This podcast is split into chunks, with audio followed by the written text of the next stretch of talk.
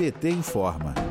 Personalidades nacionais e internacionais vão celebrar o centésimo aniversário de Paulo Freire. Neste domingo, dia 19, a viúva Anita Freire, o ex-presidente Lula, Mário Sérgio Cortella, lideranças educacionais e sindicais do Brasil e do mundo vão participar do ato político, cultural e pedagógico Paulo Freire. O evento vai ser transmitido ao vivo nos canais do YouTube da Confederação Nacional dos Trabalhadores em Educação, a CNT, da Universidade Federal de Pernambuco, a UFPE, e da Internacional da Educação para a América Latina, a IEA.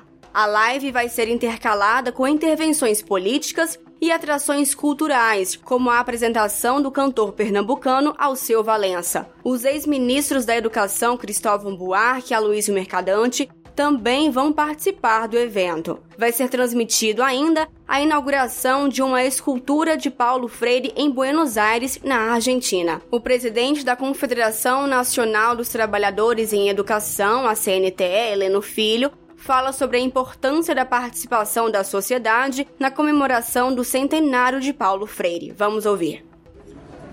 Como profissionais da educação, temos o dever de reverenciar o legado do patrono da educação brasileira, Paulo Freire, que tanto trouxe nos seus documentos, na sua prática, a necessidade da participação social, do envolvimento da comunidade escolar para definir os rumos da escola e da democracia em nosso país.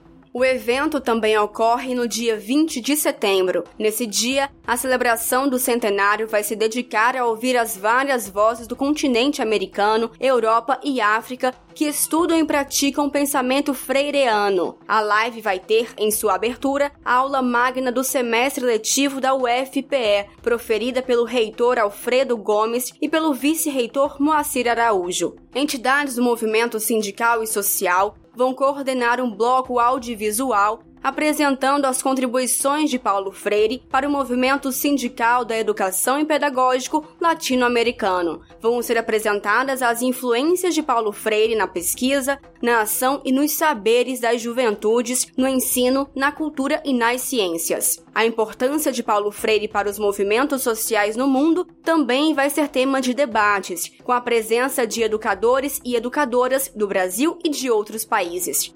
De Brasília, Thaisa Vitória para a Rádio PT.